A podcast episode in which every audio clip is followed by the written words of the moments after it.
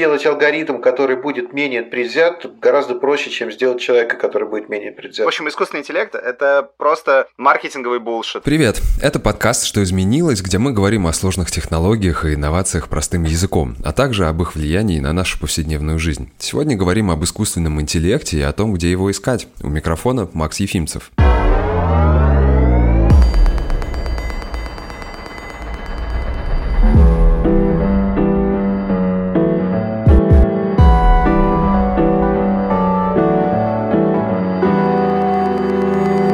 Наверняка каждый из нас хоть раз слышал словосочетание искусственный интеллект и машинное обучение, но немногие до конца понимают, что они значат. Тем не менее, искусственный интеллект начинает менять тот мир, к которому мы с вами уже привыкли. Он умеет водить автомобили за нас, выращивать нашу пищу, обманывать с помощью искусственно созданных изображений. И вполне вероятно, что в скором времени этот самый искусственный интеллект лишит нас с вами работы. В этом эпизоде обсудим, как искусственный интеллект и машинное обучение будут влиять на нашу с вами жизнь, нужно ли их опасаться и что делать, когда компьютеры начнут нас с вами заменять. Говорить будем с Иваном Немщиковым, AI-евангелистом Аби, программным директором Академии больших данных Mate в Mail.ru Group Ильей Макаровым, а также с Александром Крайновым, руководителем лаборатории машинного интеллекта в Яндексе. Ребята, всем привет. Привет. Привет. Привет. Вообще искусственный интеллект э, с точки зрения ученых это прежде всего некоторая методология и набор методов, моделей, которые позволяют э, решать интересные задачи, основанные на данных. И в целом мы не говорим о тех самых ужасных терминаторах, э, не знаю, машинах, которые поработят нас всех, а мы говорим о решении стандартных задач эм, методами машинного обучения и статистического обучения, когда наличие данных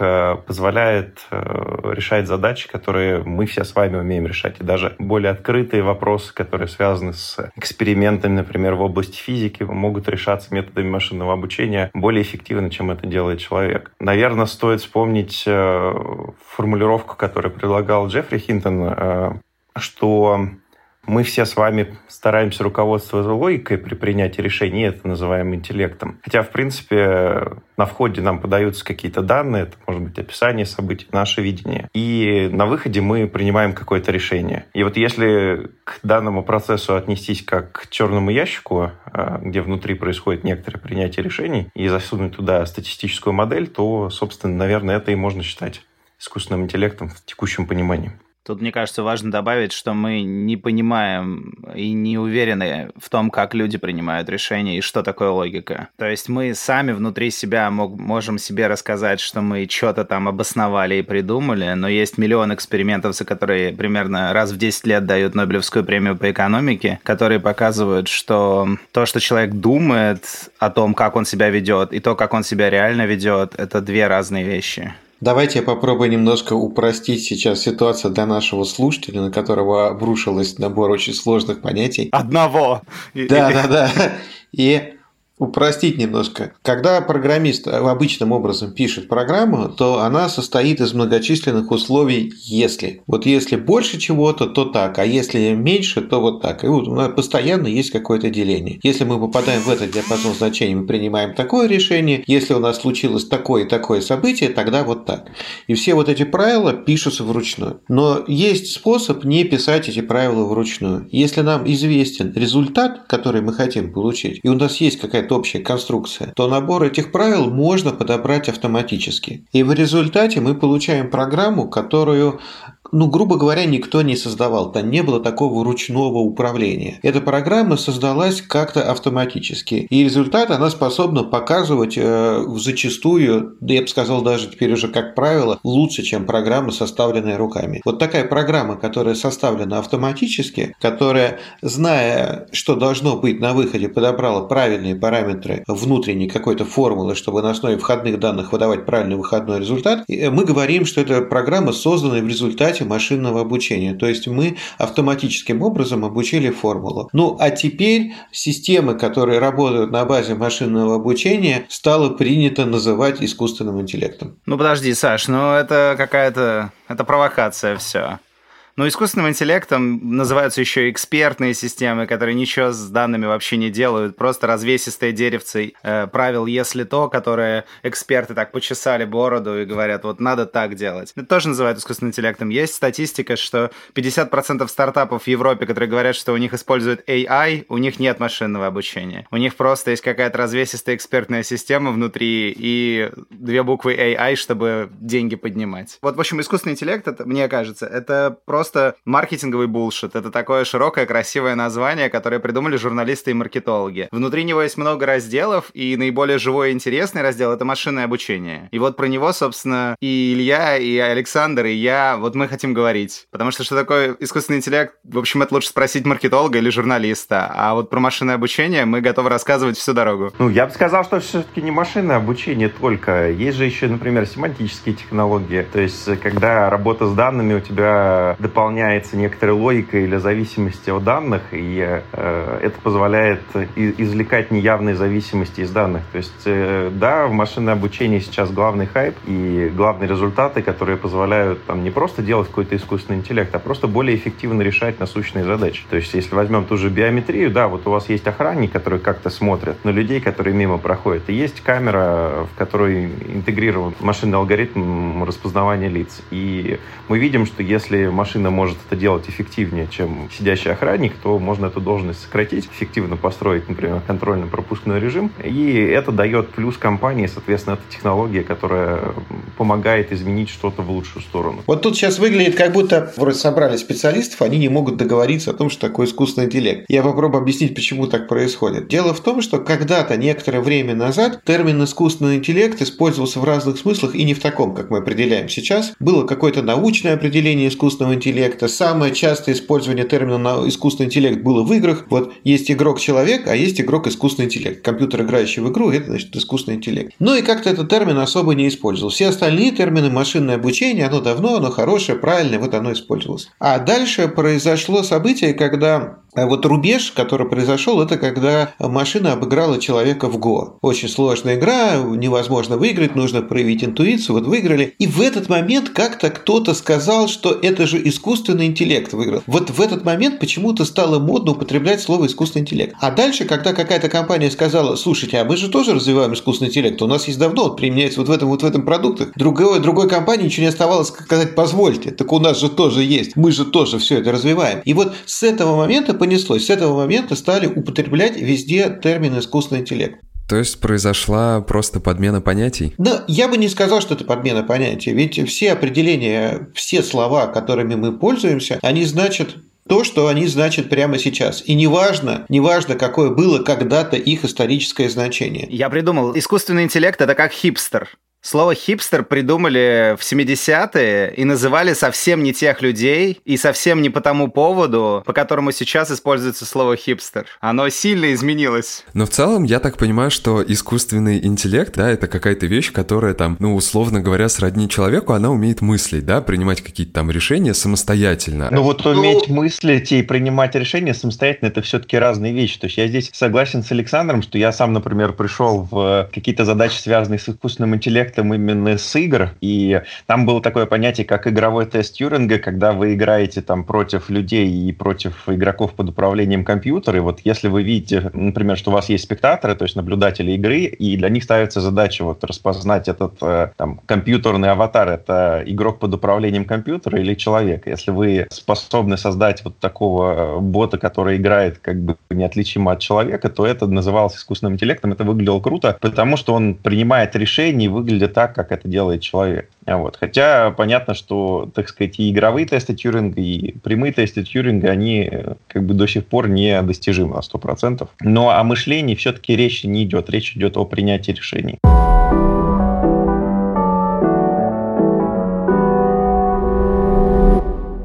А Вот, знаете, есть за последние несколько лет там в интернете вообще появились всякие приложения, которые используют машинное обучение, нейронные сети. Например, там приложение MSQRD было, которое перерисовывает там фотографии в картинке, хотя, признаюсь честно, меня оно вообще не впечатлило. Это было похоже просто на наложение фильтров. MSQRD делает маски, а фотографии в картинке перерисовывала Prisma. А, Prisma, точно. Вот с призмой я не понял прикола, но есть, например, сервисы, которые там разукрашивают черно-белые картинки в цветные. Вот, и порой, ну, у них есть результаты, которыми ты поражаешься, их действительно очень сложно отличить от реальных. Вот есть ли какие-то способы не вестись на такие уловки? Есть возможность как-то распознать, что, например, это результат работы, там, э, не знаю, машинного обучения, а не там реальная фотография? Тут прям есть целый мир на эту тему. Как только появилась вся история с дипфейками, но делать цветном, то это еще ладно. Сейчас же интереснее делают вещи, то есть видео генерируется с человеком, реальным человеком, который что-то там э, рассказывает. Ой, это очень страшно, я видел. Да, а на самом деле выясняется, да, что вообще он ничего такого и не говорил, что все сгенерировано. И мне кажется, что мы довольно стремительно приближаемся к моменту, когда видео вообще перестанет иметь какую-нибудь законодательную базу. Мы же сейчас изображением не верим, потому что всем понятно, что... Важное уточнение. Мы вернемся в тот момент, когда видео не имело доказательной базы. То есть ведь оно какое-то время не имело, потом все такие, да, видео можно использовать для доказательства, и это было реально недолго, лет 30-40. Да. Мы вернемся в нормальный мир, где как бы нужно увидеть, что человек виноват, желательно двум людям, не родственникам, не друзьям. Как бы, ну, вообще.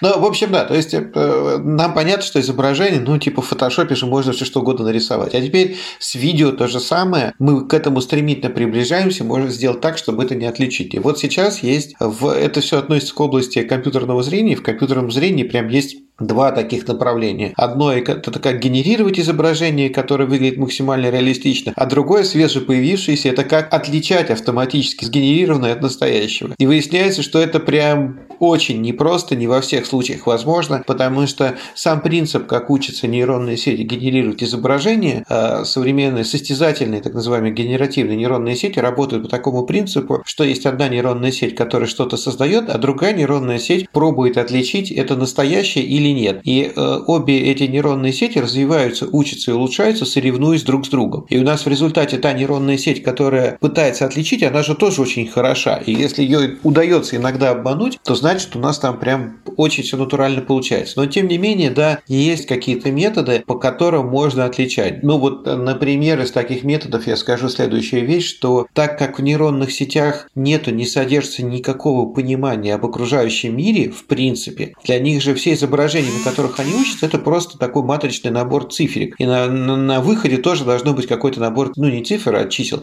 Есть на входе набор чисел и на выходе набор чисел, и все. И внутри находятся какие-то закономерности в этих наборах числах. Но представление об окружающем мире, об объектах, там, конечно, никакого нет. И изображение может быть абсолютно фотореалистичное, но если посмотреть на то, как падают тени, на то, как, каких пропорций объекта, как выстроена перспектива, то там можно увидеть ошибки, потому что, потому что вот это могло не попасть попасть в те закономерности, которые в изображениях э, рассматривала нейронная сеть, и вот здесь, здесь возможны ошибки. Но чем больше данных, на которых учатся нейронные сети, тем меньше у нас будут шансов эти ошибки найти. И спустя какое-то время, ну только какая-то, не знаю, невероятная экспертиза, и то не факт, сможет обнаруживать действительно разницу между сгенерированным искусственно и настоящим изображением или видео. Мне кажется, тут еще важно добавить, что когда говорят про искусственный интеллект, часто, естественно, говорят про Оруэлла какого-нибудь и вот это все. И тут хороший пример. Саша показал, что есть две технологии, и они в некотором смысле тащат общество в разных направлениях. С одной стороны, системы машинного зрения позволяют, не знаю, там, выяснять, кто где был в каждый момент времени и, допустим, обеспечивать карантин в Китае, условно говоря. А с другой стороны, эти же системы, по мере того, как развиваются, приведут к тому, что видео, которое эти системы получают, получают, перестанет быть легитимным аргументом в суде, да, то есть э,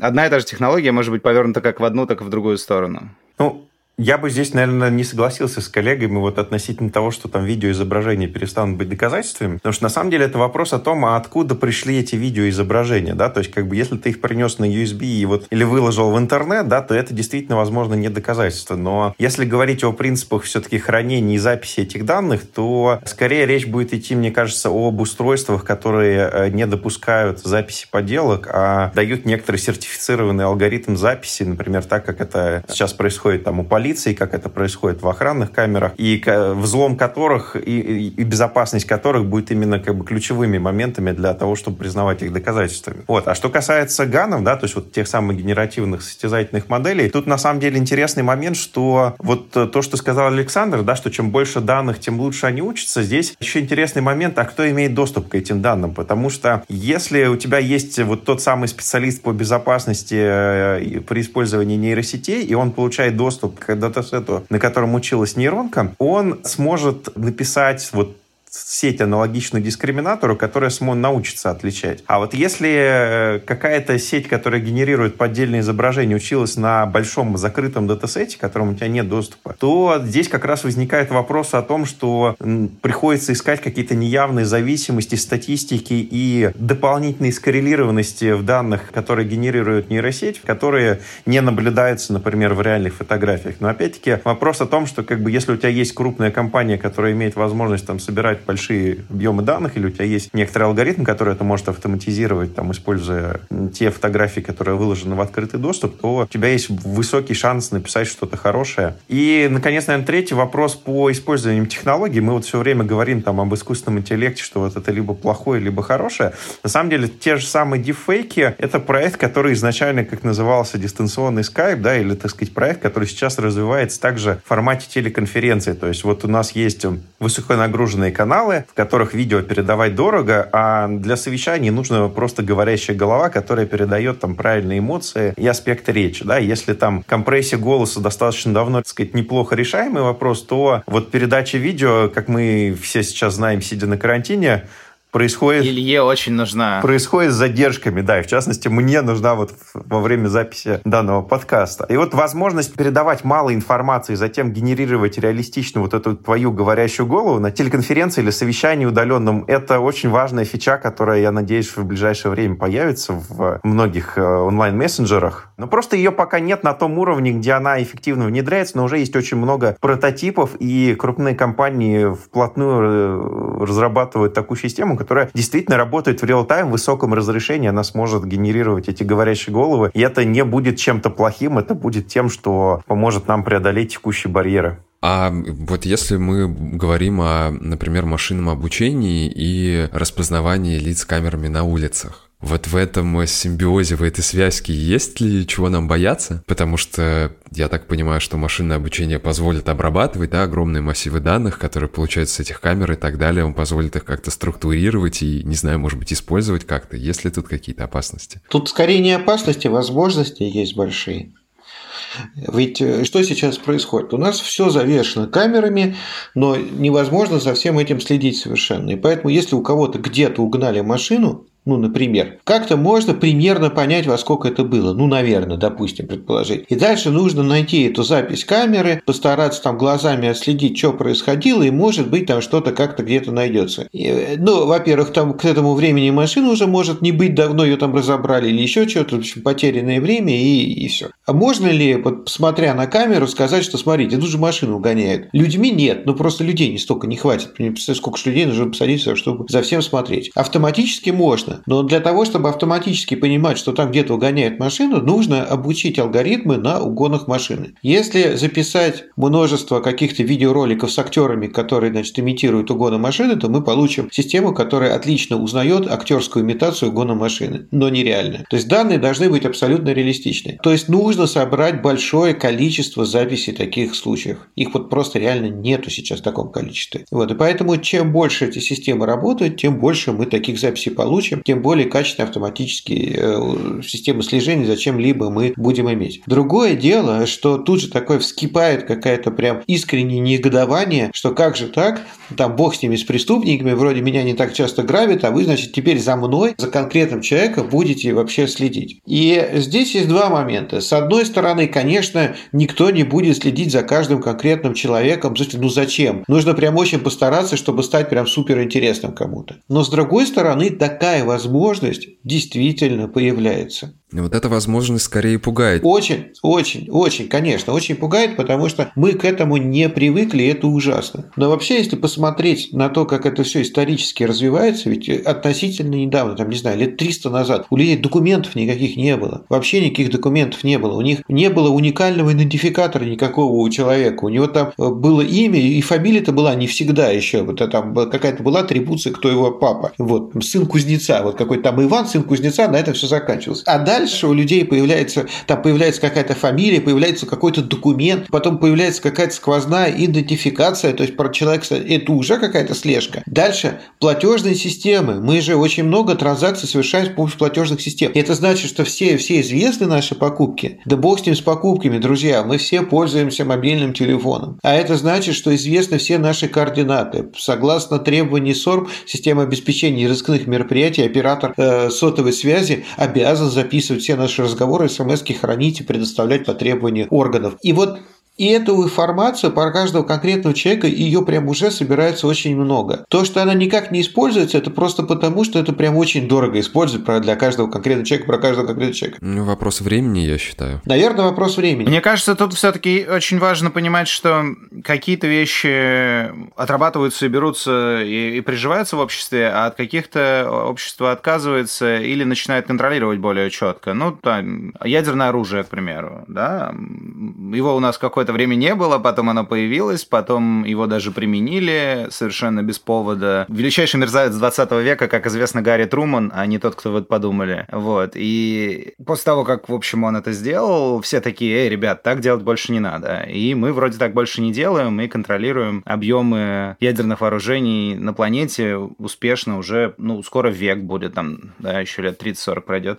ну, кажется, что вот история с тем, чтобы чего-то бояться, она здоровая на самом деле, да, то есть это вопрос того, как общество внутри договорилось. Еще нужно понимать, где мы живем, ну, как бы наши особые реалии. Ну, как раз мы-то живем в довольно внятном обществе в этом смысле. То есть у нас, э, во-первых, уровень приемлемости социального контроля у среднестатистического русского человека, он очень близок к нулю. То есть он сильно ниже, чем у немца, раз в сто ниже, чем у китайца. То есть как бы... Но это потому, что у нас особо никаких таких цифровых методов не было. Это неправда. Это неправда. Ну, да, я вот согласен с Иваном, что действительно это правда, но мы сейчас немножко просто уходим в политику. Не, причем тут дело не в политике. Дело в том, что, допустим, госуслуги отлично работают, есть у нас и нет у немцев, к примеру. Ну, вот я живу в Германии, у немцев нет госуслуг, и надо прям ногами ходить в налоговую. Ногами в налоговую.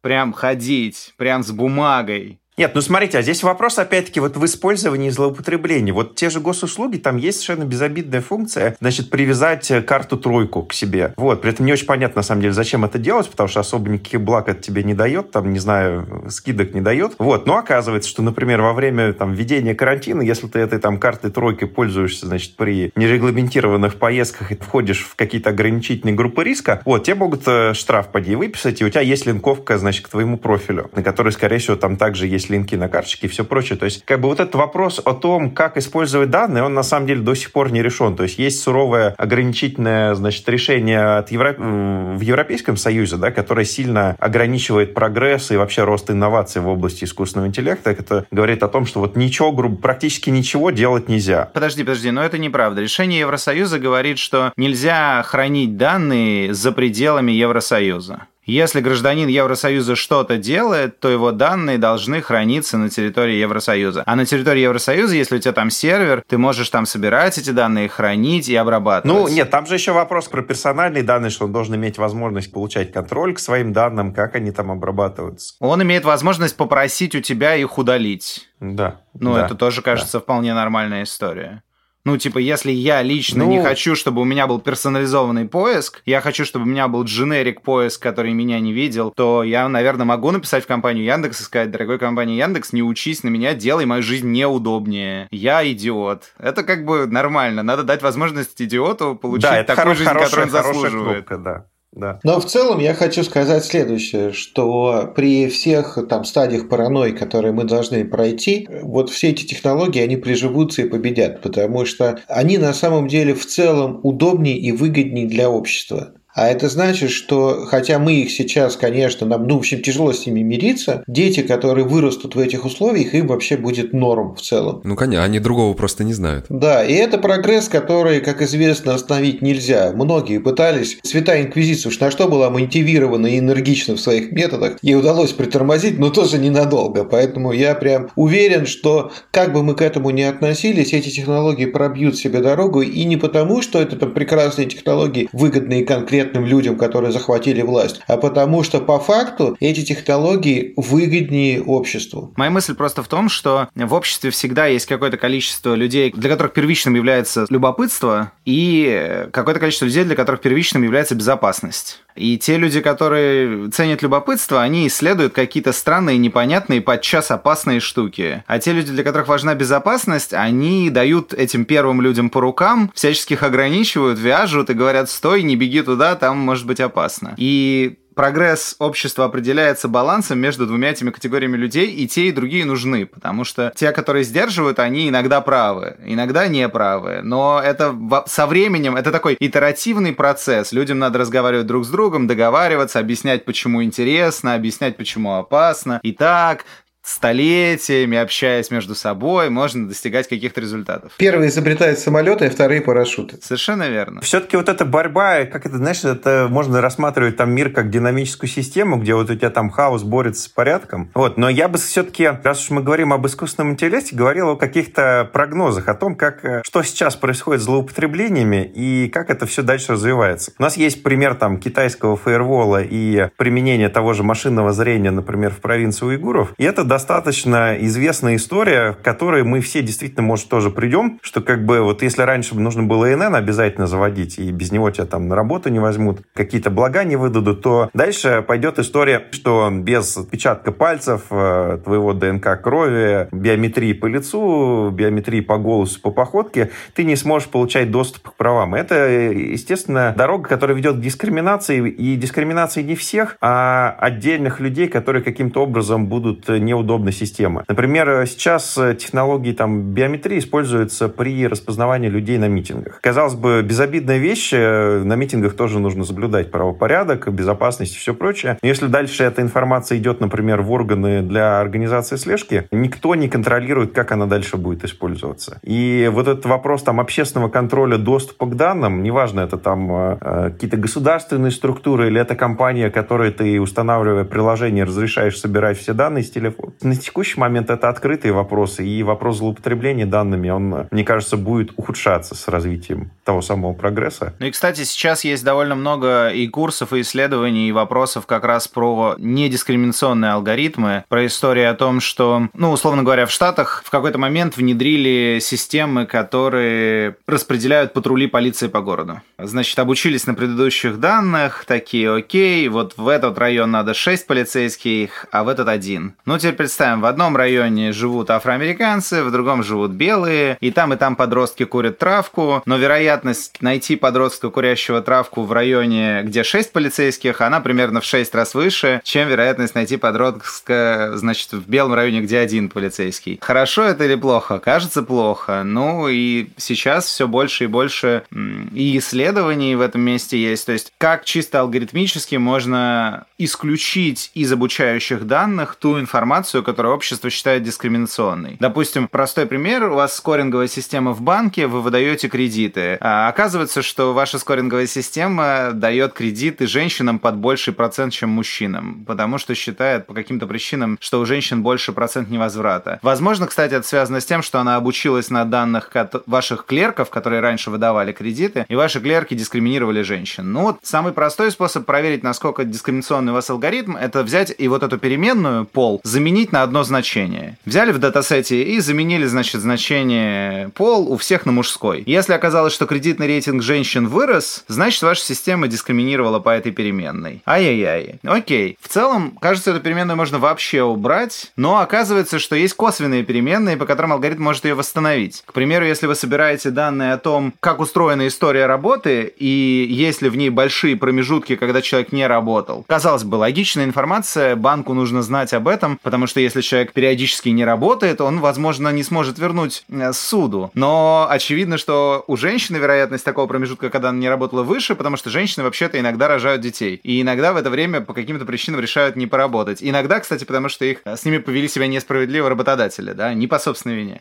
Если у вас эта переменная в данных есть, то ваш алгоритм снова будет дискриминировать женщин, даже если вы убрали уже информацию о поле из обучающей выборки. И это прям такой сложный итеративный процесс, как вычистить данные, чтобы сделать алгоритм похуже, может быть, но при этом посправедливее. То есть это такой баланс, который сложно соблюсти. Но тут, тут есть еще один момент такой очень важный, что если там сложность с усилиями, но в алгоритме прям математически можно сделать так, что он перестает быть э, сексистом или или расистом, например, то с человеком это сделать невероятно сложнее, потому что если у тебя сидит клерк, и ты ему говоришь, нет, пожалуйста, не обращай внимания ни на полную национальность, а просто без этого, не обращай на это внимания, точно предсказывай, отдаст он кредит или нет, человек такой, да, я не обращал вообще внимания никакого, никогда. я просто... Никогда, никогда так и не делал, я... все последние 20 лет. Только по цвету одежды больше вообще ни на что не смотрел, и на голос. Ну, то есть, в человеке такое вычистить вообще невозможно, и человек может даже искренне считать, что он принимает решение решение не так, но на самом деле, конечно, на него влияет очень э, эмоционально, очень многое влияет. С этой точки зрения сделать алгоритм, который будет менее предвзят, гораздо проще, чем сделать человека, который будет менее предвзят. Я хочу сказать, что когда мы делали Алису, у нас первая метрика была метрика уместности ответа, а следующая метрика, которая появилась незамедлительно, просто сразу после первых внутренних ответов Алисы, была метрика оскорбительности, которую мы всячески уменьшали, и это большая титаническая работа. И там в любой момент может проскочить, да. Кстати, про Алису до сих пор говорят, что она такая немного агрессивная, ершистая по сравнению с другими Ершистая, да.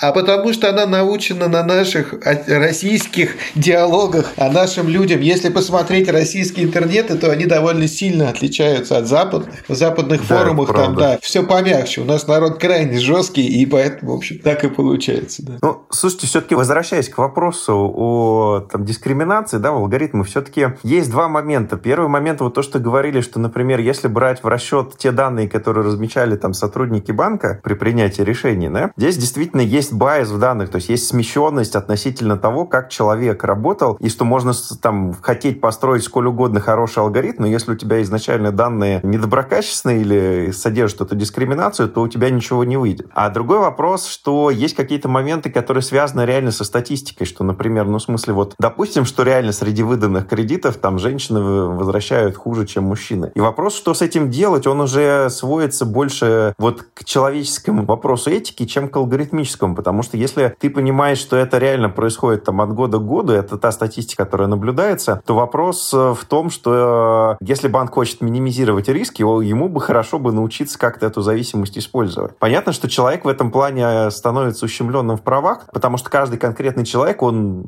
у него есть презумпция невиновности, что он хороший. Вот. Но это не означает, что компании, которые строят свою прибыль на обработке данных, сейчас как бы любая цифровая компания, она стремится увеличить свою прибыль за счет э, эффективности обработки тех данных, которые у нее есть, которые она может купить. И ровно на этом как раз э, является, наверное, основная ценность и основные инновации на основе искусственного интеллекта. Защититься от вот таких алгоритмов достаточно сложно. То есть понятно, что есть прозрачные схемы и есть какие-то там государственные регулирования, которые требуют прозрачной интерпретируемой схемы принятия решений, которая бы объясняла это решение и точно бы не отказывала тебе, потому что у тебя там глаза карие или потому что у тебя там рост меньше определенного. Вот. Но когда мы говорим о том, как это принимается, как принимаются решения в бизнесе, все-таки нельзя говорить о том, что нельзя учитывать статистику, потому что все, все прогнозы на ней строятся.